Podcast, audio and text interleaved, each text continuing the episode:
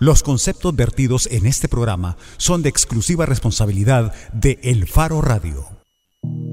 ¿Qué tal? Bienvenidos al Faro Radio. Soy Karen Fernández y hoy es 23 de febrero de 2017, día muy importante porque celebramos tan tan los, 300, años. programas. 300 años, 300, programas. Los 300 programas. ¿Y años por qué? Porque Oscar Luna cumpleaños. Uh Pero solo 28. Ah, este, no, mentiroso. Mentira. Claro que sí. 35. Mentira. Mira, eh, no, hablemos de otra cosa. Este, ¿qué es lo primero que vamos a... por ejemplo. Ricardo Baquerano no está porque anda afianzando un par de proyectos periodísticos en Guatemala. Entonces, anda de vacaciones realmente uno. Esas cosas va de vacaciones, viene mañana. Pobre Ricardo, de seguro ahora está trabajando de sol a sol y vos decís Ricardo Vaquerano no está porque está de vacaciones. Está de vacaciones, está molestando en Guatemala a la gente de Plaza Pública, creo. Eh, ¿Leyeron la entrevista que le hizo este gran medio, TVX, a Ricardo Vaquerano? Un gran medio, cara. A mí me gustó la entrevista, no me gustó la puntuación de, la, de las preguntas, pero me gustó la entrevista. Yo, y lo hubiera editado porque era como 400 páginas. Sí, bueno, Ricardo que no está, eh, parte de lo que decía en esa entrevista, por si ustedes quieren saber más de Ricardo Aquerano, parte de lo que decía es que es importante que el periodismo haga un esfuerzo mucho más preciso por eh, no convertirse solo en un espacio de divulgación para las propuestas de algunos políticos. De vocería. Por ejemplo. Vaya, pero hablando de cosas más felices, vos nos ibas a contar algo por lo que todo mundo debería de estar celebrando hablando de fútbol. Fíjate que hoy tengo una buena noticia hablando de fútbol y yo quiero resaltar lo que está haciendo la selección salvadoreña sub-20 en el premundial en Costa Rica. Ganaron sus dos primeros partidos, el primero a Costa Rica, que es el anfitrión, y luego ayer le ganaron a Bermuda, clasificaron la segunda, a la siguiente ronda y están a solo un gane de ir al mundial, básicamente, que es algo bien chivo, es un buen trabajo que creo que están haciendo raro en el fútbol salvadoreño, pero yo sí estoy bien feliz por el desarrollo. Sería el segundo mundial sub-20 sub-20 bajo el la tutela o bajo las canteras de FESA, vea. Sí, sí hay mucha gente de FESA. Yo también resalto el, trabajo de, de Lara, del profesor Eduardo Lara y no sé, hay, buenos jugadores, hay jugadores que ya están en primera división. Ahí está el, capitán es eh, Roberto Domínguez del mejor equipo de la primera división salvadoreña, el Santa Tecla. Entonces, eh, eso yo creo que es un buen papel que están haciendo y ojalá que clasifiquen. Bueno, y también yo los quiero invitar. No es que vernos sea como lo mejor que les puede pasar al mediodía, pero... A mí sí. Vernos. Que me vean a mí es Claro, ok. Bueno, si ustedes quieren disfrutar viendo a Oscar Luna mientras grabábamos este programa, pueden entrar a Facebook Live. En la página de Punto 105 está el enlace y también en la página de y en las redes del Faro eh, lo van a colocar. Así es que ustedes nos pueden ver. Eh, hay una cámara instalada y ustedes pueden ver a estos muchachos, a Nelson Rauda y a Oscar Luna. Aprovechen que no está el viejito de Ricardo Vaquerano. Eh, Karen, ¿qué vamos a tener hoy en el programa? Mira, vamos a hablar de dos cosas. Primero, a ver, ¿cómo planteo esto? Es que a mí esto me da un poco de dolor, fíjate. La necesidad de organizarse, la necesidad que han identificado jóvenes de organizarse para defenderse de las prácticas abusivas de los operadores de justicia y de seguridad en El Salvador. Ese es el tema con el que vamos a abrir en la portada. Y luego vamos a hablar sobre Estados Unidos. En el programa del martes hablábamos de estos memos del Departamento de Seguridad Nacional de Estados Unidos, memos donde eh, se pueden ver algunos de los planes de la administración Trump eh, para perseguir a los indocumentados en los Estados Unidos. Así es que vamos a hablar más adelante con Oscar Chacón. Oscar está en Estados Unidos y es director de una organización precisamente que trabaja en derechos. Alianza las Américas. Ajá, en derechos de personas eh, inmigrantes en Estados Unidos y vamos a hablar con él en Bajo la Lupa. Así es que si tienen preguntas o comentarios, pueden hacerlo a través de nuestras redes sociales, en Facebook y en Twitter, a las cuentas de El Faro y de El Faro Radio. O déjenos un saludo también en la transmisión de Facebook Live. Bueno, solamente hacemos una pausa y ya regresamos. El Faro Radio. Hablemos de lo que no se habla. Estamos en punto 105. Si utilizaste disquete para guardar tu tesis, tu ADN es joven adulto. Punto 105. Solo éxitos. todos los sábados. Agrégale un plus a tu fin de semana y disfruta de los tracks del momento. Evelyn Álvarez te los presenta todos.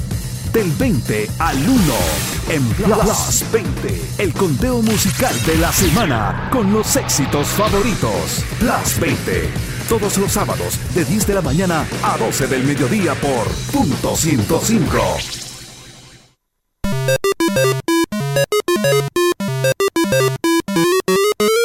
Si jugaste Pac-Man en Atari, tu ADN es joven adulto. Punto 105. So- so- Solo éxitos. La portada en el Faro Radio. Estamos de regreso en el Faro Radio. Como lo dijimos en el bloque anterior, creo que este es un tema que no, no nos alegra presentar, pues hablar de la necesidad de organizarse para defenderse de los operadores de justicia y de seguridad en El Salvador. Hoy está con nosotros Wendy Morales. Wendy fue detenida provisionalmente en septiembre de 2016. La fiscalía la estaba acusando eh, de extorsión por un caso en el que había sido utilizado un celular que le perteneció a Wendy. Wendy estuvo detenida más eh, de 20 días y hay que decir que a principios de febrero de 2017, Wendy fue absuelta luego de que la fiscalía admitió errores en la investigación. Hola Wendy, gracias por acompañarnos. Hola, bueno, pues para mí es un gusto estar ahora acá y poder compartir las experiencias, vea, y también poder hacer incidencia a través de la información y sensibilización con la denuncia de estos casos. Y muchas gracias por la invitación. Wendy también es presidenta de la Asociación Azul Originario, es activista y además es licenciada en Trabajo Social. Y a Wendy la acompaña ahora Gustavo Ramírez. Gustavo también es miembro de la Asociación Azul Originario y lo recordamos porque es activista y también eh, lideró el movimiento de defensa y de exigencia de justicia Wendy en el caso. Hola, Gustavo. Hola, un saludo para todas y todos los oyentes que están aquí eh, escuchando este tema tan importante y también gracias por el espacio. Bueno, Wendy, hablemos eh, rápidamente de tu caso. Yo ya decía en introducción que la fiscalía admitió errores en la investigación y fuiste sobreseída. ¿Reparan eh, el daño, estas admisiones de la fiscalía y la decisión del juez de sobre, del sobreseimiento definitivo? ¿Reparan el daño que te causó ese proceso con irregularidades? Bueno, pues una reparación, así que se diga, no ha habido. Eh, de hecho, nosotros incluso manifestábamos que cuando a mí se me detiene, ellos hacen un comunicado de prensa donde el fiscal habla que soy yo quien va a retirar el dinero, pero cuando he reconocido el error, no hacen un mismo eh, comunicado de prensa ni dicen sí, la fiscalía se equivocó, ni siquiera una disculpa pública. A mí lo único que se me entregó fue el oficio donde decía que se me daba el sobreseguimiento definitivo por falsedad material, pero en ningún momento hubo ni por parte del Estado una denuncia o a la empresa. Sí se, en el oficio mencionan que va a haber una, de- una denuncia a la empresa Tigo Mobile Cash, que es quien emitió los datos falsos, pero claro, muchas veces esas cosas quedan empapeladas y Wendy, cuando decís sobreseimiento definitivo por falsedad material, te estás refiriendo a esto, de que la empresa dio información falsa a la fiscalía en tu caso. Sí, eh, la fiscalía, digamos que eh, se, podríamos decir, se lava las manos, nada más diciendo que no son ellos los responsables del hecho, sino que fue la empresa Tigo Mobile Cash al brindar información falsa, ya que ellos tenían un voucher con un número, con un nombre equivocado. Entonces dan el sobreseguimiento, que es decir, se me levantan todos los cargos, que se debe, se me quitan las medidas provisionales, las restricciones migratorias y eh, lo hacen por el delito de falsedad material, en este caso dirigido a la empresa. Ni la empresa, ni la fiscalía, ni el Estado se han pronunciado ante hacer una disculpa pública o decir alguna forma de resarcir los daños, para nada. Y bueno, realmente eh, tanto Wendy están acá porque el sábado ustedes estuvieron un evento eh, que a mí me llamaba mucho la atención y estamos preparando una nota que ojalá salga en el faro en las próximas horas. Eh, y se trata de esto, de una jornada de información para casos de violación de derechos humanos que yo interpretaba más o menos como un manual de defensa para cuando la policía, los soldados o la fiscalía violen los derechos humanos. Y yo quisiera preguntarles, primero, en qué consistió, que le cuenten a la, audiencia en qué consistió este evento. Eh, eso como, para, empezar. Bueno, nosotros nos planteamos a partir del caso Wendy mm, y a partir también de todas las denuncias y toda la gente que nos estaba compartiendo en la página Justicia para Wendy sus casos, donde decían mi hermano, mi esposo, mi esposa, y empezaban a contarnos todo eso y para nosotros era sobre abrumador encima de estar en el caso de Wendy.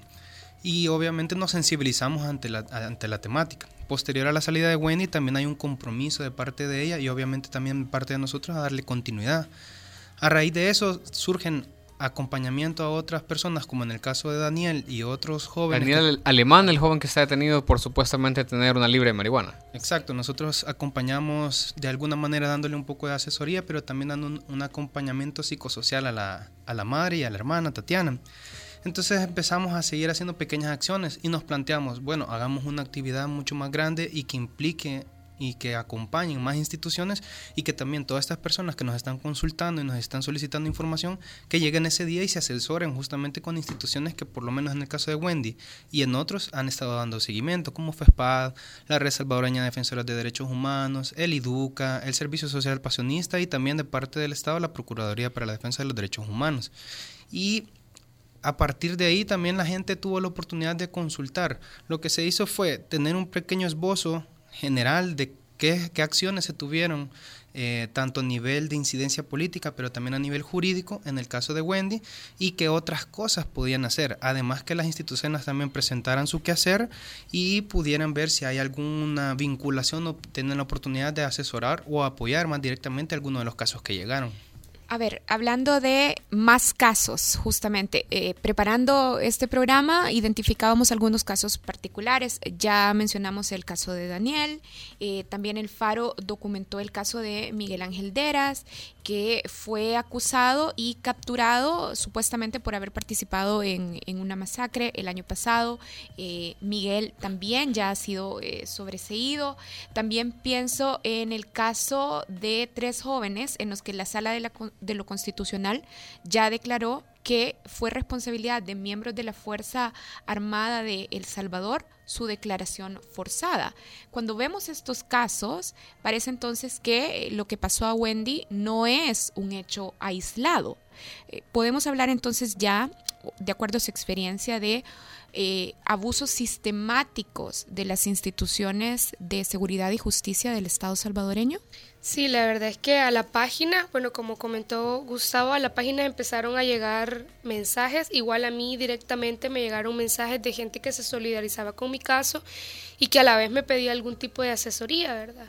Y eh, realmente hay un abuso de la autoridad con esta situación de las medidas extraordinarias, ¿verdad? Que acaban nuevamente de darle un fondo de 152 millones para ejecutar esto, que son medidas represivas y que muchas veces las autoridades abusan de ese poder e implican y realizan ¿qué? detenimientos de detenciones perdón arbitrarias o sea simple y sencillamente el, el hecho de, qué sé yo, de cómo te vestís, de dónde vivís, de tu condición económica, de que si ibas pasando y le hiciste una mala cara, cualquiera puede ser ahora una justificación para llevarte detenido creando pruebas falsas, porque por ejemplo en mi caso hubo la creación de un cuadro donde aparecía mi nombre, mi número de DUI, la dirección de mi casa, todo, bueno, y ese cuadro, ¿quién lo creó? Ese cuadro, ¿quién lo hizo? O sea, justificación de que quizás no se esperaban que se hiciera toda esa movilización y ya luego se retiran los cargos, pues pero hay creación de pruebas falsas, hay implicaciones de agentes de seguridad que por algún recelo personal directamente implican a jóvenes y no es solo el joven que detienen, yo lo he dicho muchas veces, es toda una familia que no nos ponemos a pensar en el daño tan grande que se causa. Aparte de eso, hay como una percepción falsa de buen funcionamiento, es como decir, incrementamos cifras, incrementamos datos y por eso hoy hemos detenido a tantos extorsionistas, a tantos pero ¿cuántas de esas personas realmente son culpables del hecho que se les acusa? No hay un estudio individualizado de casos, no hay una investigación seria. Muchas veces las, eh, los jueces para ellos es un cortar y pegar cada caso. No toman las pruebas de descargo cuando la fiscalía está encargada de tomar las pruebas de cargo y de descargo. Entonces muchas veces es un copiar y pegar, ¿no? Es joven, eh, delito de extorsión, y a mí me lo dijeron muchas veces, me dijeron, ah, bueno, tu delito, las mismas policías, eso está bien complicado, porque eso mínimo te, te tomas cuatro meses por investigación, así, o sea, ellos incluso ya dándote el supuesto armado. ¿Qué quiere decir esto? Que están funcionando de esa forma. Entonces hay una falsa percepción de, de, del hecho de justicia. Aparte, hay otras medidas como la justicia restaurativa, por ejemplo. Otro punto que es bien importante son las condiciones de Bartolinas. O sea, estas no son condiciones humanas para ningún ser humano. Las condiciones son realmente, hay un daño psicológico, moral a la persona cuando es recluida de esa forma. Y ahora, sumándole a esto, si es inocente, es todavía el impacto aún más grande. Wendy y, y, y Gustavo, nosotros eh, desde hace como un año y medio es que estos casos se están documentando eh, o, dándose a conocer más en los medios de comunicación. No sé si el punto de partida probablemente sea el de Miguel eh, Deras o sea algunos casos antes de ese. ¿Ustedes creen que ¿Qué creen que está pasando? ¿Por qué nos estamos dando cuenta de más casos de esto? ¿Es porque la población está denunciando más o es porque en realidad ha habido un punto de quiebre en el que estos casos están sucediendo más frecuentemente? A mi forma de ver creo que es una mezcla de ambas, porque si bien es cierto hay casos emblemáticos que, que, marcan, como en el caso de Miguel, como en el caso de Wendy, ahora en el caso de Daniel, eso también ha permitido que, que más gente tenga una mayor disposición. Bueno, de hecho, hay mucha gente que, que ha escrito y que ha dicho en la página, muchas gracias por denunciarlo, yo no me atreví por miedo, por porque ni mi familia me estaba apoyando, porque a saber qué iban a decir de mí. Entonces, obviamente hay una presión que además se desliga, porque cuando te detienen no solo es, te detienen y te dejan libre, por ejemplo, en el caso de Wendy, ella tiene un récord policial que en, en el banco tuvo problemas. Tuvo problemas obviamente cuando llega a algún lugar de trabajo ya hay como un cuestionamiento. A la hora de salir del país hay otro cuestionamiento y saber que vos sos inocente y que tenés que verte envuelto en eso es como un poco complicado. Pero además es obvio que los casos han incrementado y es a mi forma de ver también por estas medidas represivas que hoy se han aumentado y que se refuerzan cuando viene, por ejemplo, el, vicepresidente Óscar Ortiz y dice, bueno, y también se van a otorgar bonos a los policías que hagan un trabajo. Entonces, también eso incentiva a que estas cosas vayan exacerbándose y que obviamente ante la necesidad de la población, tanto las la, la personas que cometen el crimen como las personas que deberían de defenderse ven envueltas en procesos que para ellos es más fácil pues involucrarlos de esta manera. Parte de las medidas represivas que hablas, creo yo que podemos sumarle estas nuevas medidas extraordinarias que fueron otra vez eh, aprobadas para que continúen. Y la procuradora eh, la Procuraduría sacó un comunicado donde decía, démosle con todo, eh, que aprobaba el uso de estas medidas extraordinarias. ¿Ustedes qué piensan de esto? Porque yo creo que la Procuraduría fue alguien que acompañó tu caso, si mal no recuerdo. Ahora con la nueva Procuradora Raquel Caballero, ¿cómo ves, eh, cómo ves esta situación con la Procuraduría? Porque es como un... Es como pasar de A a Z bien rápido. Uh. Realmente para nosotros, eh, y lo creo que lo discutimos también, y por eso vimos a bien invitar a la procuradora a este evento, bueno, invitar a alguien de la Procuraduría al evento porque hay muchas denuncias donde incluso ellos dicen, yo fui a la Procuraduría y no me dieron respuesta, en el mismo evento se lo dijeron, mira, yo estuve yendo, aquí traigo los papeles y nadie me respondió. Y realmente para nosotros es lamentable porque se están utilizando las medidas represivas en vez de medidas sociales que tengan otro tipo de impacto para la juventud. Y a mi ver, muy personal y, y, que lo hemos visto y se está viendo con todas estas denuncias, son medidas que únicamente les dan las capacidades o les dan el poder de poder, de poder, valga la redundancia, ¿verdad? Hacer lo que ellos quieran con, con, las leyes, con lo que ellos piensan, con sus valoraciones. Hay muchas denuncias que incluso el SPAS tiene eh, documentado. El todo Servicio esto. Social Pasionista. Sí, el Servicio Social Pasionista, todas estas denuncias de casos arbitrarios. Uh -huh donde los policías a título personal hacen y deshacen como ellos quieren. Justo eso les iba a preguntar, ¿cuáles son las formas más comunes de abuso de tanto agentes de la Policía Nacional Civil como de la Fuerza Armada? Nosotros nos han llegado casos de torturas, y torturas que realmente son inhumanas, pues, eh, golpear a los jóvenes, eh, ponerles paquetes, ¿verdad? Que es bien común, ponerles eh, marihuana, ponerles droga, agarrarlos por asociaciones ilícitas y por terrorismo. Es lo que más, lo que con más frecuencia nosotros hemos visto que llega a la página. Gustavo, yo solo te quería preguntar porque vos decías que, que el bono otorgado a los policías puede ser eh, contraproducente que puede incentivar a, a, a, violar los derechos humanos, pero realmente si vos le preguntas a un policía eh, te van a decir que es necesario porque ellos están ganando un salario que es muy poco para el riesgo que están asumiendo. claro, no, definitivamente se concuerda con eso, eso así es. Pero esto nosotros hemos visto que también puede servir como una forma de incentivar a decir, bueno, si a mí me van a pagar por detener gente, entonces yo voy a detener arbitrariamente a las personas que sean y más si tengo el respaldo de una fiscalía, de un sistema eh, penitenciario que también me va a respaldar. Porque en el caso de Wendy era claro, o sea, los policías, independientemente fueran hombres o mujeres o de cualquier zona, atribuían que ella era culpable y que ella además era novia o esposa de algún pandillero.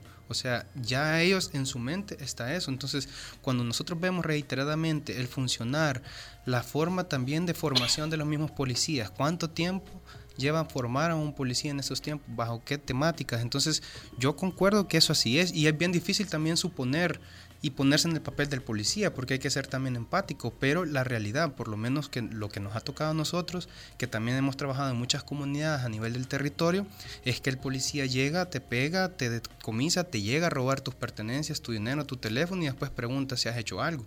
Entonces, eso realmente es crítico, es preocupante y alarmante en un estado que, como bien eh, también lo ha dicho Wendy en una de sus notas, si nosotros estamos queriendo solucionar la problemática, no podemos seguir reproduciendo el mismo binomio de violencia y, atacar con violencia, sino que también ir probando otras alternativas que, que, tengan un componente muchísimo más integral, no solamente el represivo, destinando la mayoría de fondos en eso. Y quizás también otro factor importante que quisiera agregar es el papel que juega la población, porque muchas veces también la población nos encargamos de estigmatizar y de criminalizar a los jóvenes y decir, bueno, seguro algo está pagando, a saber en qué andaba metido. O sea, el primer indicador que tenemos es decir que la persona es culpable, nosotros lo culpabilizamos. Cierto que el Estado tiene un, un papel importante, pero nosotros como población, ¿qué estamos haciendo? Pasivamente dejando que esto suceda hasta que no es mi hijo al que tocan, hasta que no es mi primo, hasta que no es mi hermano, hasta que la violencia no me toca directamente, no sé los estragos grandes que esto deja. Entonces también como población tenemos un, digamos, una responsabilidad grande en exigir que esto deje de, suceder y en desaprobar las medidas extraordinarias o desaprobar este tipo de, de violencia para detener la violencia. Tenemos una llamada, pero quisiera que se pusieran los audífonos, porfa, porque solo así van a poder escuchar a David. Hola, David, ¿qué tal? Hola, buenas tardes. Decime, David. Felicitados por el programa que tienen. Y es cierto, nosotros la población estigmatizamos mientras no se nos toque a nosotros. Incluso yo personalmente me he discutido con policías cuando he visto que se están pasando de la raya, como decimos, pues. Pero también no podemos negar que dentro de la policía hay buenos elementos. Porque, y perdonen, pero estoy escuchando que están diciendo la policía, la policía, la policía. No, también tenemos que reconocer lamentablemente pues así es que hay buenos policías. Ahora, con el caso de Wendy, Wendy, tú tienes una oportunidad muy grande para demandar a esta transnacional que dio datos falsos. Hagámoslo para que este país empiece a hacerse respetar a esas compañías gigantescas que vienen a hacer lo que les da la santa gana en estos países. Wendy, tú lo puedes hacer a nivel nacional o a nivel internacional para que se sienta un precedente que en El Salvador también exigimos que se nos respeten nuestros derechos. Muchas gracias. Gracias, David. Bueno, eh, la verdad comentando, eh, tiene toda la razón, es cierto, hay policías que no podemos generalizar, lastimosamente, como hay un sentir general, a veces uno generaliza el asunto, pero como bien nos dice acá el compañero, no todos los policías son así. ¿Invitaron ustedes a policías a este evento? Eso nos hizo falta. Bueno, realmente tuvimos como una pequeña discusión entre si sí o si no, porque habían, iban a llegar víctimas también de, de hechos que de una u otra manera posiblemente se podían haber sentido un poco como intimidadas o incómodas. Y es algo que también para nosotros como Asociación Azul Originaria y también del movimiento es un proceso que también estamos entre prueba y error y aprendiendo de esto, porque también es algo que como nosotros como jóvenes que que somos parte de organizaciones y de trabajo comunitario, lo vemos, pero también asumirlo y comprometerse en un tema tan, tan complicado y tan delicado como la seguridad también es algo que estamos aprendiendo. Pero en algún momento si han pensado ah, llegar, llegar a diálogo. Exacto. Sí, la verdad es que es un factor que tenemos que trabajar a mayor profundidad, como dice Gustavo, es algo en lo que nosotros estamos empezando a buscar los canales y los mecanismos y también teníamos como esa esa duda de si la gente se iba a sentir cómoda. Primero necesitábamos un espacio porque lastimosamente como ellos tienen la figura del policía porque han sido víctimas muchas veces de ello, la tienen como algo negativo, podría causar algún sinsabor y queríamos primero iniciar una cosa más interna y luego empezar a expandirlo. Otra cosa que me pareció importante de la llamada anterior es el hecho de la responsabilidad activo, que también es un factor que que yo en lo personal y también con el, con el grupo de abogados y con, la, eh, con los activistas de Justicia para Wendy hemos estado discutiendo de cómo se podría abordar porque la verdad es que la empresa debería de tener otros mecanismos para que esto no suceda. Y por ejemplo, demandar a la fiscalía también, quizás uno ahí la, la pregunta, porque David planteaba este asunto de demandar a, a Tigo, a la empresa, pero ¿y a la fiscalía también? La fiscalía, claro que tiene un papel muy importante porque primero no toma las pruebas de descargo. En mi primera audiencia se llevaron alrededor de 15 cartas de respaldo de todas las organizaciones que apoyaban y ellos simple y sencillamente pasaron por alto esta prueba. Tampoco hubo investigación del hecho. Es cierto que Tigo brinda una información, pero la fiscalía está encargada de investigar que esta información en efecto sea verídica. Y quizás nosotros también apuntábamos un poco con la empresa Tigo porque ya que Tigo Money se presta mucho para esto, hay muchas denuncias con el mismo sistema. Yo me encontré con una compañera dentro de Bartolinas que era como un copiar y pegar de mi caso. Incluso lo que ella me dijo que, que le habían puesto en su oficio era lo mismo. Luego me encontré con otra psicóloga que, que también estuvo detenida cuatro meses injustamente en, en Izalco y era igual, como un copiar y pegar hasta la descripción, fue se escuchó una voz masculina que amenazaba, la, la, la, era casi exacto. Entonces, ¿qué mecanismos tiene la empresa para que esto no suceda? ¿Será que para pasar el dinero será bueno eh, ocupar el mecanismo de la huella o pedir más documentación? O sea, un registro para que no cualquier persona pueda ir y enviar por un teléfono, luego te deshaces del chip.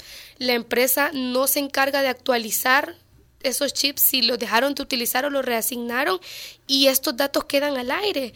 Y cosas tan graves como por un nombre te puede ir detenida 25 días, 4, 5, 6 meses. Yo tuve la suerte de todo el apoyo que se me dio con las organizaciones y la sociedad civil, que fue muy activo y que yo siempre he dicho que si esa, si el movimiento social no se hubiese activado de esa manera, yo no estaría hablando con los medios o contando mi caso, seguramente estuviese todavía detenida pero mucha gente no tiene esa oportunidad y no es justo que porque vos no seas trabajadora social o porque vos no estuviste organizada o lo que sea, tengas que pasar por estas cosas. Que acaso solo las personas que hemos tenido la posibilidad de formarnos o de o de o de llenar o de trabajar en diferentes espacios tienen derecho a ser defendidas. Claro que no, hay muchos jóvenes que bueno, está el caso de Daniel, que él, digamos, lastimosamente no, no pudo terminar el estudio, tuvo que trabajar, tuvo que hacer otras cosas. Entonces, ¿qué arraigos tiene? Y la fiscalía no va a tomar en cuenta eso porque la, el mismo Estado no le ha dado las posibilidades de desarrollarse. Entonces no le puedes exigir que tenga algo en lo que él no tuvo las posibilidades. Entonces, ¿qué se puede hacer para que esta gente tenga rostro, tenga voz? Y no sean nada más casos que se van guardando, que se van engavetando o que siguen o están detenidos o en proceso. Yo tengo dos preguntas. A ver, la primera es, eh, ustedes hablaban de eh, el abuso de poder de algunos, como, como David lo decía, es importante no hacerlo absoluto tampoco de algunos agentes de seguridad del Estado, la actuación de las instituciones, pero eh, las instituciones tratan así a, todos los jóvenes o estamos hablando de un perfil específico de jóvenes que puede ser víctima de, estas, de estos abusos y de estas vulneraciones a sus derechos. Pues es un, un poco complicado también poder observar qué está pasando así caso por caso. La generalidad, lastimosamente, que nosotros hemos visto es que sí hay un abuso. Bueno, hubo una, una joven, no recuerdo el nombre, que también se vio víctima de un accidente, creo que no andaba la licencia, y se pudo observar también el abuso de la policía en ese sentido, con una joven que posiblemente no provenía de estas características que decimos de un estrato social bajo, que posiblemente era una zona de alto riesgo, también cumplía otros, otros factores. Por eso también nosotros mencionábamos mucho el sospechoso usual o la sospechosa usual, que es ya el joven por el simple hecho de ser joven. Algo preocupante que tú mencionaste también y que era uno de los temas que también nosotros buscábamos asesoría, era en el tema de la demanda, porque cuando Wendy fue en la primera audiencia, el juez de Jocuaití que le dijo a ella que ella tenía que comprobar su inocencia, cuando uno de los principios jurídicos esenciales es que toda persona es inocente hasta que se demuestre lo contrario.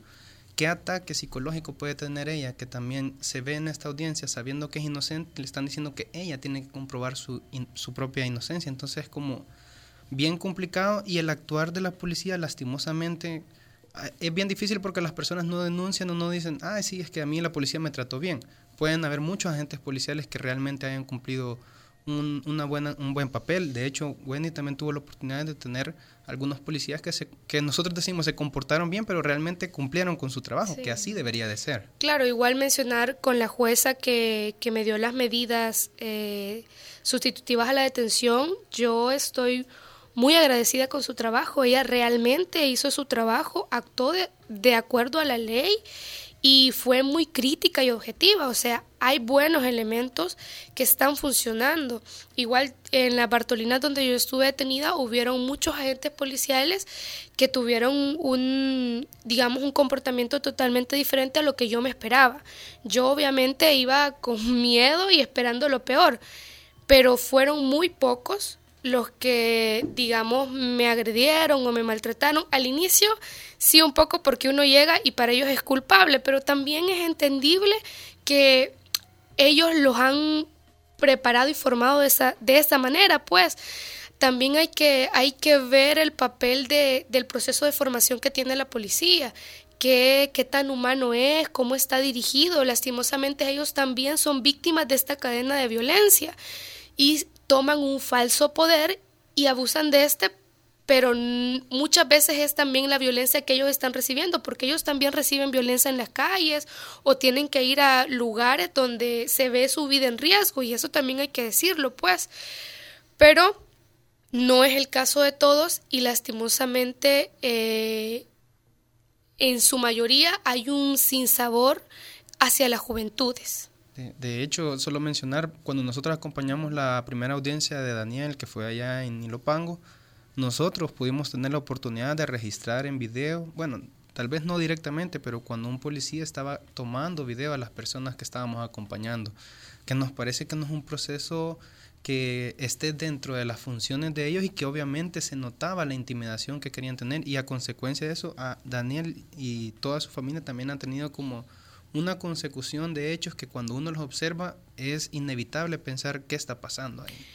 Wendy, Gustavo, para las personas que nos están escuchando o que conocen de casos de personas o de familias cuyos derechos han sido vulnerados por las instituciones del Estado, la policía, la Fuerza Armada, la Fiscalía, los procesos judiciales, ¿qué, tienen que hacer? ¿Cuáles son las recomendaciones para eh, actuar e intentar eh, defenderse, vamos a decir? Eh, o resolver de mejor manera sus procesos. ¿Qué hay que hacer? ¿A dónde ir?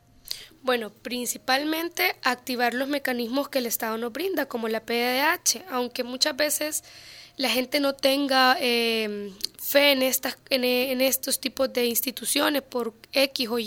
Pero razón. ¿qué pasa si, por ejemplo, vas a la, a la Procuraduría y eso no basta? Vos, vos misma decías de que en el taller del sábado llegaron personas que tenían sus papeles, que presentaron la denuncia a la Procuraduría y no pasó nada, pues no avanzó tampoco. Es, bueno, para eso hay otros mecanismos, pero digo lo de las instituciones del Estado porque debemos exigirles que cumplan su trabajo. Aunque no lo vayan a hacer, debe de haber un precedente de que uno va y pone las denuncias, incluso ir a colocar las denuncias a la misma policía.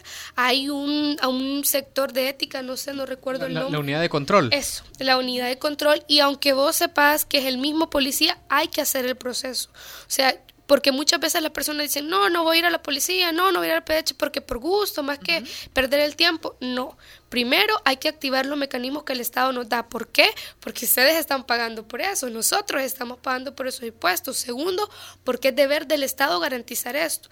Ahora bien, si esto no nos funciona, que lastimosamente a veces es la constante, vamos y activamos instituciones o instancias que sabemos que trabajan por garantizar los derechos. Ya mencionábamos antes el IDUCA, el SPAS, FESPAD, que también acompañó el caso. Eh, está la red de defensoras. Eh, ¿Qué otra institución se me escapa? A ustedes, ¿cómo los pueden contactar? Ah, también? bueno, a nosotros por la página, nosotros y luego nosotros entramos en un tercer eh, punto, donde es la difusión a través de las redes sociales y los medios. Porque, por ejemplo, el caso de Tatiana, ella empezó a tuitear a, a la procuradora Raquel Caballero y luego ella la citó para que hablaran del caso. ¿Qué nos dice esto? Que estos medios sí funcionan. Entonces, luego nosotros entramos ya en un papel de acompañamiento más en el área de dar a conocer, crear notas, documentar los casos. Es importante llevar una documentación. Nosotros lo primero que le decimos a las personas es, ok, háganos una cronología de qué fue lo que sucedió, cómo pasó, luego un perfil de la persona. Primero, qué pasó, cómo pasó y cuáles han sido las las medidas que ha tenido eh, la policía, la fiscalía, hacer un relato de esto, hacer una crónica de esto.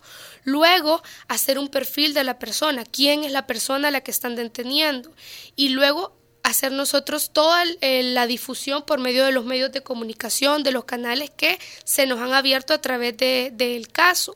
Nosotros le llamamos y, e informarse. Informarse es muy importante. Que nosotros nos informemos en materia de derecho también nos garantiza que no nos puedan violentarlos porque sabemos qué es lo que nosotros podemos exigirle. Entonces, también como, como sociedad es importante que nosotros nos informemos, que leamos, que estemos pendientes de todo esto y de cuáles son las cosas que yo puedo solicitar al momento de una detención arbitraria. Entonces, chicos, por lo menos tres cosas importantes. Acudir a las instituciones del Estado a presentar las denuncias a la Procuraduría para la Defensa de los Derechos Humanos y a la Policía Nacional Civil. Luego, acudir a instituciones que puedan darte asesoría legal, me imagino, y acompañarte en el proceso, como FESPAD, el IDUCA, el Servicio Pasionista que mencionaban, y también acudir a redes o asociaciones como Azul Originario, que pueden ayudar también a documentar y difundir el caso a través de diferentes plataformas de comunicación. Claro. Yo nada más agregaría que quizás lo principal, lo principal debe de ser, y, algo que se repite, es la organización. Porque si las personas no nos organizamos difícilmente vamos a ir empujando estos procesos de transformación de la sociedad. Obviamente el Estado ha estado tan inmerso en esto que hacerlo caminar va a ser un poco complejo pero si, si la sociedad civil, si los mismos medios de comunicación como este espacio, si otros espacios de difusión, la misma empresa privada empieza a pujar de manera conjunta, creo que hay un espacio mayor de articulación y se prestan más las condiciones.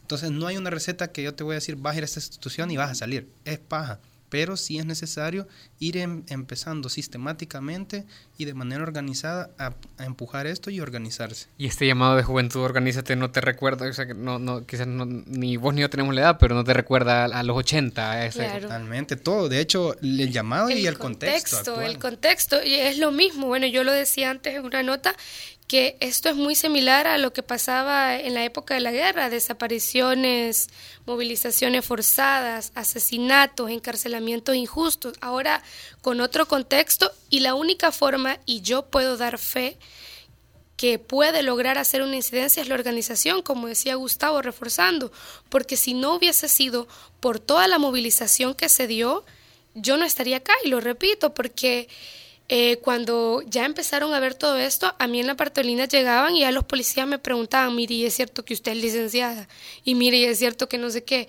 y ya ellos te empiezan a tratar de una manera diferente, o sea, yo gracias a toda esa movilización que hubo, el trato conmigo cambió. ¿Qué pasaría si todos estos casos injustos se les empieza a dar la misma presión? Pueden tener la garantía de que las autoridades sepan que está el ojo puesto en ellos y que hay gente que le está dando seguimiento y que hay gente que está viendo por esto y ellos ya tengan actuar más con más cautela o no poder hacer cuestiones arbitrarias porque así está la presión de las personas. ¿Y no les parece contradictorio solo para ir cerrando eh, que los que antes llamaban a, organizar a la juventud sean ahora los gobernantes? Totalmente, o sea, realmente para nosotros ha sido como un...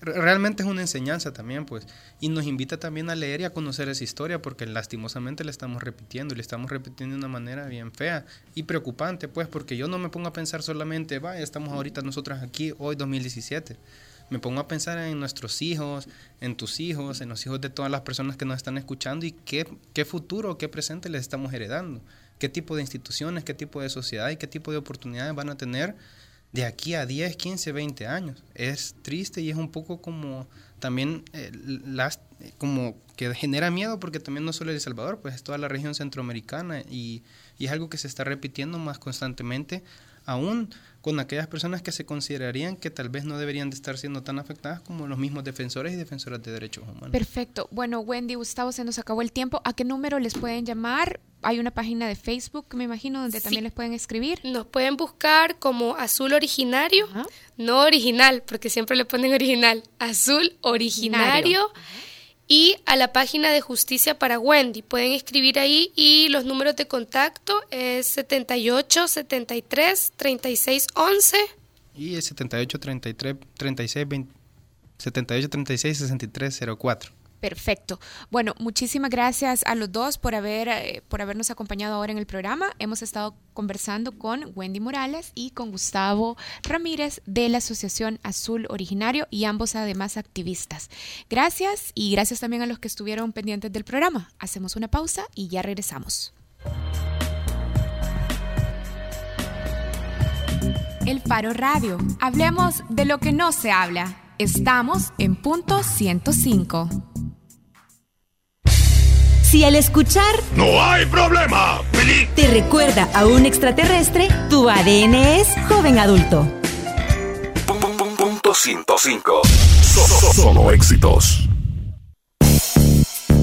Al cierre es noticias, reportes de tráfico, entrevistas, música, salud, tecnología y más. Al cierre, tu revista informativa de la tarde. Escúchala de lunes a viernes de 5.30 a 7 de la noche en las voces de Marielo Saquino y Mario Pacheco. Solo aquí en punto 105. Si de pequeña viste Candy Candy, tu ADN es joven adulto. Si me buscas, a mí. Punto 105. Solo éxitos. Bajo la lupa en el Faro Radio. Estamos de regreso en el Faro Radio. El martes conversábamos, bueno, hablábamos sobre la publicación del Washington Post, eh, donde eh, bueno, ilustraban el contenido de unos eh, memos de trabajo del eh, Departamento de Seguridad Nacional de los Estados Unidos. El contenido de estos documentos indicaría que la administración Trump se prepara para reclutar a miles de nuevos agentes y además otras medidas eh, también orientadas a, por ejemplo, deportaciones masivas y automáticas para personas que vivan en Estados Unidos sin documentos. Hoy queremos hablar eh, sobre ese tema con Oscar Chacón. Tiempo, yo quiero pedir tiempo, porque yo creo que ustedes están jóvenes, yo ya tengo cierta edad, de hecho hoy estoy cumpliendo años, como bien lo dijeron. ¿Qué fue lo que dijo nuestro canciller el día que, porque es que yo tampoco lo vi, porque no tenía audífonos, eh, el día que lo entrevistamos acá, que salimos con la impresión de que se había molestado ante nuestro pesimismo, llamémosle. ¿Qué fue lo que nos dijo? Porque creo que eso es bien importante ahora porque ya esta semana él salió dando declaraciones contrarias a, la que no- a las que nos dio nosotros. Sí, básicamente... Que no nos alarmáramos. Sí, dijo que, que no nos alarmáramos, que no había que especular y además eh, parecía decir que él se sentía muy tranquilo porque él había estado en Estados Unidos, justamente estaba en Estados Unidos, que él se sentía muy tranquilo porque eh, las autoridades de ciertos eh, estados o de ciertos municipios, autoridades locales, eh, no iban a dejar eh, que la administración Trump eh, actuara libremente e hiciera lo que quisiera contra los salvadoreños que viven en Estados Unidos sin documentos. Pero ya está en línea Oscar Chacón, director de Alianza Américas. Hola Oscar. Buenas tardes, es un gusto estar de nuevo con ustedes. Oscar, eh, también ya hemos visto eh, las reacciones de John Kelly, el secretario de Seguridad Nacional, que de hecho estuvo ayer en Guatemala y ahora está también con el secretario de Estado, Rex Tillerson, en México. John Kelly ayer, eh, de acuerdo con funcionarios guatemaltecos, decía que no habrá tal cosa como deportaciones masivas. ¿Vos qué crees, sobre todo teniendo en cuenta que y esto siempre lo ponemos sobre la mesa, cuando Trump recién eh, resultó ganador, vos decías, bueno, hay que esperar, hay que ver si en efecto esto que fue discurso va a llevarse a la práctica. Pues mira, definitivamente lo que hay que tener claro es que los dos memorandos publicados la noche del lunes 20 de enero, lo que hacen es relatar de manera mucho más detallada la manera en que se piensan llevar a cabo las órdenes ejecutivas publicadas el 20 de enero y otra el 25 de enero, que tenían que ver con el tema de control fronterizo, construcción del muro, pero también el tema de aplicación rigurosa de la ley en el territorio estadounidense. Y lo que queda claro es que la gente que está dirigiendo la política migratoria con esta administración es un grupo de personas que representan una facción, vamos a decir, de la política en Estados Unidos, que abriga plenamente la tesis de que el extranjero de hoy es una amenaza para el país y que tenemos que sacarlos. Eso es básicamente lo que te queda muy claro leyendo este memorando. Ahora hay que resaltar, el memorando de ninguna manera constituye una nueva ley, tampoco constituye algo 100% nuevo, porque hay que recordar que estamos hablando de que ha habido una campaña de persecución en contra de extranjeros muy ceñida a lo largo de los últimos ocho años. Pero lo que sí está claro es de que van a tratar de utilizar al pie de la letra la ley de inmigración existente, que es una ley de inmigración aprobada precisamente por la gente que ahora está en la Casa Blanca. Y queda claro también de que el memorando no significa que las cosas cambiaron a partir del día 21 de febrero. Más bien lo que el memorando te está diciendo es de que definitivamente ellos tienen toda la disposición de poder utilizar mecanismos como por ejemplo las deportaciones aceleradas para poderse deshacer de población que está en el país sin autorización migratoria. Pero fíjate que hay un dato interesante de estos memorandos, ¿verdad? Que en varios momentos John Kelly dice, la manera en la que podamos implementar todo lo que aquí dicho va a depender de los recursos disponibles. Y en este sentido te denota dos cosas. Una es que no tienen los recursos para poder hacer todo esto inmediatamente, pero por el otro lado te indica claramente que esta es una movida dirigida a influenciar el debate legislativo en el Congreso a fin de que se les asignen muchos más recursos de lo que ya han recibido, que es muy generoso, en exceso de 18 mil millones de dólares al año, para precisamente poder dar paso a la contratación de todo junto 15 mil efectivos más, 10 mil de patrulla fronteriza y 5 mil de agentes de, de la Policía Migratoria Interna, que de ser contratados seguramente sí le aumentaría significativamente la capacidad operativa al Departamento de Seguridad Doméstica. Y lo último que te señalo también en esto es que hay ciertos límites que tampoco pueden ser superados inmediatamente. Por ejemplo, el Congreso ha venido aprobando ya por varios años dinero para que la migra pueda detener hasta 34 mil personas por noche. Entonces, no se puede literalmente detener más población que esa en este momento, lo cual también plantea la posibilidad de que el Congreso quiera aprobar eh, más recursos financieros para crear una ampliación de los centros de detención que en sí ya son obscenos en cuanto a número y obscenos porque al final de cuentas no te resuelven el problema de fondo, el problema de fondo sigue siendo que aquí lo que hay es una ley migratoria retrógrada, totalmente obsoleta, y por el otro lado la utilización del tema migrantes para distraer la atención de otros temas mucho más cruciales que tienen más que ver con el bienestar económico de las familias estadounidenses, incluyendo las inmigrantes. Oscar, te saluda Nelson Rauda. Eh, el memorando entonces, si bien no supone, digamos, un cambio inmediato, pero eh, estos recursos, eh, esta contratación de nuevos agentes policiales sí podría significar cambios en un tiempo relativamente corto. Y lo otro es, no, no va a generar esto algún tipo de atasco en el sistema migratorio. Es decir, porque si se contrata más gente que pueda detener más personas que están en condición migratoria irregular, pero no se ha empleado, digamos, la, o sea, no han, no, han fletado más aviones para poderlos eh, eh, deportar por esa vía o, no se ha empleado lo que ya decía es la capacidad de los centros de detención. ¿Cuánto tiempo puede tomar esto? Pues la verdad es que es incierto cuánto tiempo va a tomar. Lo que hay que rescatar de los memorandos es que te comunica la intención clara de esta administración y que John Kelly, o el secretario de prensa de la Casa Blanca salgan diciendo de que no hay que tener temores porque no va a haber deportación masiva, en realidad eso se queda en un discurso vacío si tú lees todo lo que están diciendo que planean hacer por medio de estos memorandos. Entonces, por ejemplo, ellos están diciendo, si nosotros tenemos ya evidencia de que alguien está aquí sin papeles y no hay manera de poder darle una audiencia en la corte, el oficial migratorio a cargo hace la determinación que esta persona puede ser deportada de manera acelerada, aún así no haya escuchado su caso un juez migratorio. Entonces, esto es parte de lo que están planeando hacer.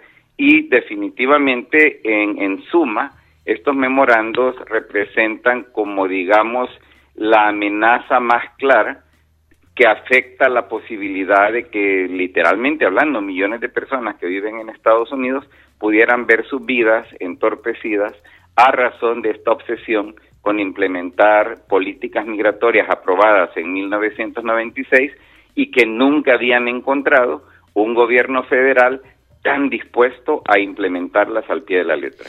Oscar, yo quisiera entender, a ver, el, los memorandos han sido calificados como documentos de trabajo, lo cual, como mm. ya está explicado, no implica que habrán cambios automáticos. Mm. Entonces, para que los planteamientos de estos documentos, de los memorandos, de verdad eh, tengan eh, posibilidad de ejecutarse para que se conviertan en realidad, tienen que ser firmados por el presidente Trump como una orden ejecutiva. ¿Es así el proceso? No, al contrario, más bien los dos memorandos te dan como ya la, la, película detallada de cómo se van a implementar las órdenes ejecutivas. Acordate que las órdenes ejecutivas, la primera emitida la noche del 20, el día que fue, que fue instaurado Trump como presidente, y la segunda, que tiene que ver con extranjeros, la del 25 de enero, esas dos órdenes eran planteamientos bastante genéricos de lo que intentaban hacer los memorandos ya son una descripción más operativa de cómo se pone en vigencia tanto la orden ejecutiva del 20 como la del 25. Y todavía queda una pendiente que se suponía que le iban a anunciar esta semana, pero anoche anunciaron que lo harán la próxima semana, que es la orden ejecutiva del 27 de enero, que tiene que ver con poblaciones refugiadas. Ya, entonces esta es una realidad inminente que a lo mejor pueda tardarse eh, por el asunto de los recursos. Sí, y aquí te destaco un elemento importante, o sea, que hay un factor eh, de guerra psicológica. Nosotros hemos planteado de que lo que estamos viendo es una declaración de guerra en contra de los migrantes, y en toda guerra hay una dimensión psicológica. Lo que están haciendo, dando a conocer estos planes operativos ahora, aun cuando no tengan los recursos materiales, financieros, humanos para implementarlas, es sembrar miedo ¿verdad? Que es el otro aspecto que sale a resaltar por cuando uno ve, por ejemplo, las expresiones de preocupación que ya ha generado estos memorandos en la población. Lo que ellos están tratando de incentivar es el concepto de la autodeportación. Es decir, si a mí me da tanto miedo que me van a venir a sacar con mis hijos mañana o peor aún me van a separar de mis hijos, bueno, mejor me voy yo por mi propia cuenta. De hecho, John Kelly ayer en Guatemala era parte también de lo que decía, que a todos los guatemaltecos que estuvieran pensando en irse a Estados Unidos sin documentos legales, que invitaba a que, a que lo consideraran y que no lo hicieran definitivamente también. Claro, claro. Sí, es que aquí hay que recordar eh, la ley del 96, y yo enfatizo mucho esta ley porque en realidad la ley del 96 ha sido como la coronación más importante de una agenda racista y xenófoba que ha estado vigente desde aquel entonces. Nadie se ha atrevido a desafiarla de manera frontal, ningún candidato demócrata habló nunca de abolir la ley del 96, porque recordate que la ley del 96 fue firmada nada más y nada menos que por un demócrata me refiero a Bill Clinton. Pero esta ley definitivamente tiene como tres grandes pilares, si lo querés entender como conceptos regidores, ¿verdad? El primero es el concepto de restringir derechos de quienes ya están aquí. Segundo, excluir de la manera más potente posible tanto al que ya está dentro como al que pudiera venir mañana. Y en tercer lugar, castigar severamente a quien se atreve a infringir en contra de esta ley. Tocayo, eh, ahora que ya tenés, como bien te decía Karen, eh, la vista más clara, que ya está como una fotografía más definida, ¿para qué es lo peor que se está preparando tu organización allá en Estados Unidos? Bueno, mira, nosotros definitivamente estamos preparándonos para resistir lo que vemos como una embestida anunciada. Y este trabajo de prepararnos para resistir toma por lo menos dos grandes modalidades. Por un lado, reforzar la capacidad de llevar a cabo tantas actividades de promoción de derechos como podemos, entendiendo que la labor de formar sobre los derechos, como lo decían los invitados que tenían ustedes anteriormente, es crucial que la gente entienda sus derechos. Eh, creemos de que tiene que también estratificarse, porque no todo el mundo va a poder funcionar adecuadamente bajo la misma receta de derechos.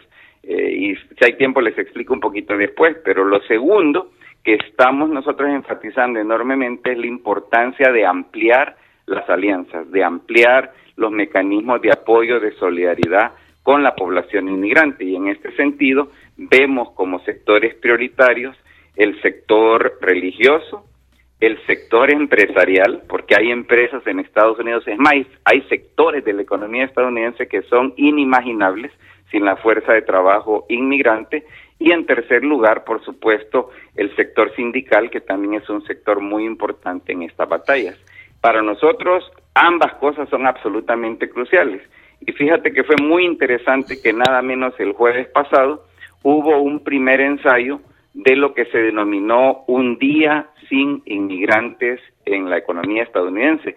Fue algo simbólico, francamente, pero nos da pauta clara de que hay enorme interés de importantes sectores en la sociedad estadounidense de no quedarnos de brazos cruzados ante lo que vemos como una embestida salvaje en contra del bienestar de las familias inmigrantes. Oscar, yo tengo dos preguntas para cerrar la entrevista. Primero, ¿qué podría ser? Son, son preguntas importantes y breves. Eh, ¿Qué podría ser eh, la Cancillería salvadoreña en favor de los derechos de las personas que viven sin documentos en Estados Unidos?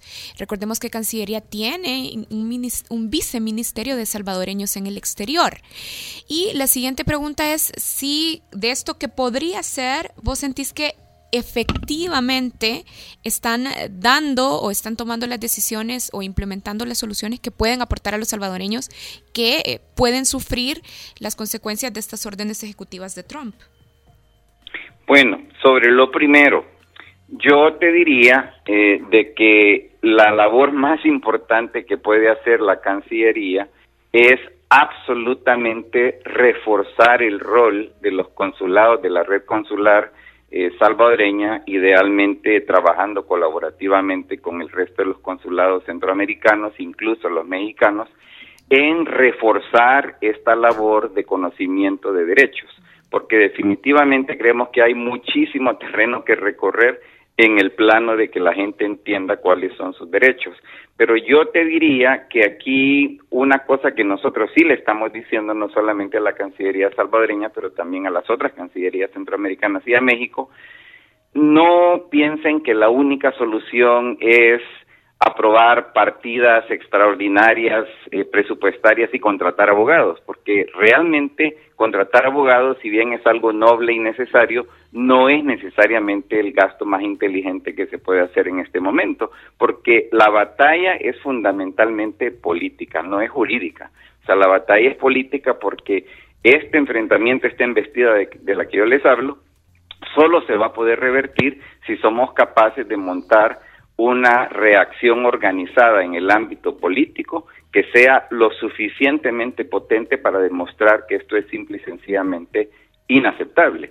Y lo segundo que yo te diría es que hay un vacío enorme y las cancillerías no necesariamente son como el único vehículo para satisfacer ese vacío, porque yo aquí creo que tiene también mucho que ver otros sectores importantes, especialmente sectores económicos en países de origen como El Salvador, eh, y es básicamente la importancia de reforzar la condición organizada, la condición de gestión política que pueden hacer las comunidades migrantes mismas.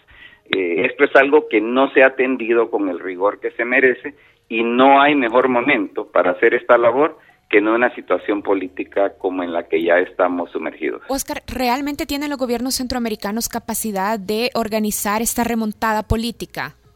No, es que yo no, no, no quise decir que los gobiernos deben de hacer eso y por eso hice la clarificación que no es solamente una labor de cara a los gobiernos, sino que es una labor de cara a los intereses en cada país de origen que se van a ver potencialmente afectados negativamente si esta, si esta amenaza, si esta embestida se llegara a cumplir a plenitud. Mira, te doy un ejemplo concreto, o sea, la banca en cada uno de los países se va a ver afectada la industria de bienes y raíces se va a ver afectada.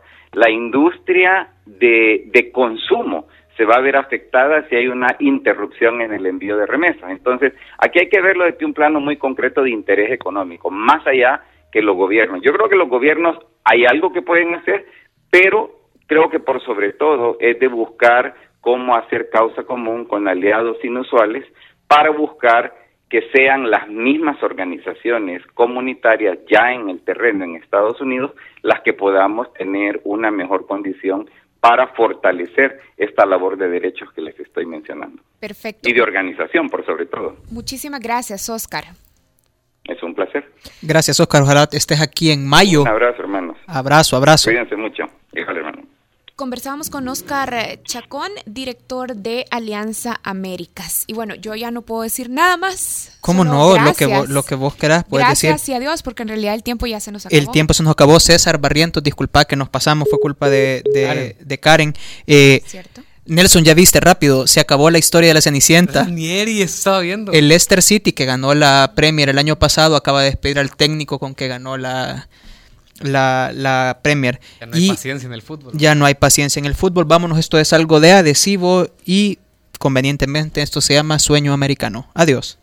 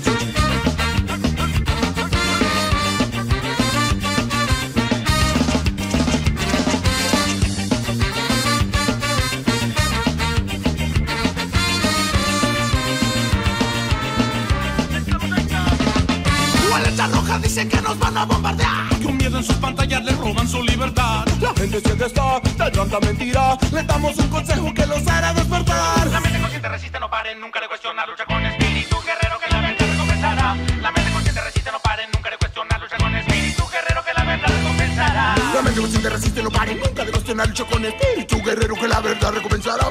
La mente consciente resiste y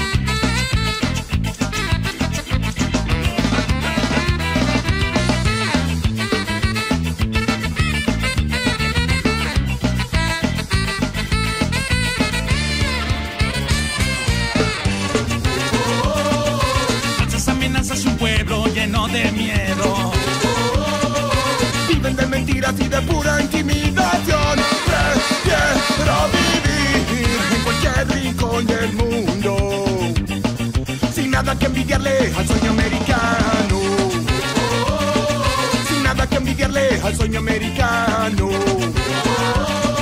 Sin nada que envidiarle al sueño americano.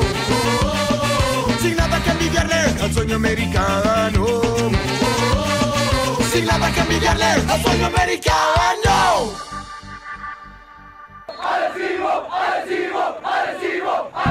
El Faro Radio. Hablemos de lo que no se habla. Escúchanos martes y jueves a la una de la tarde en punto 105. Los conceptos vertidos en este programa fueron de exclusiva responsabilidad de El Faro Radio.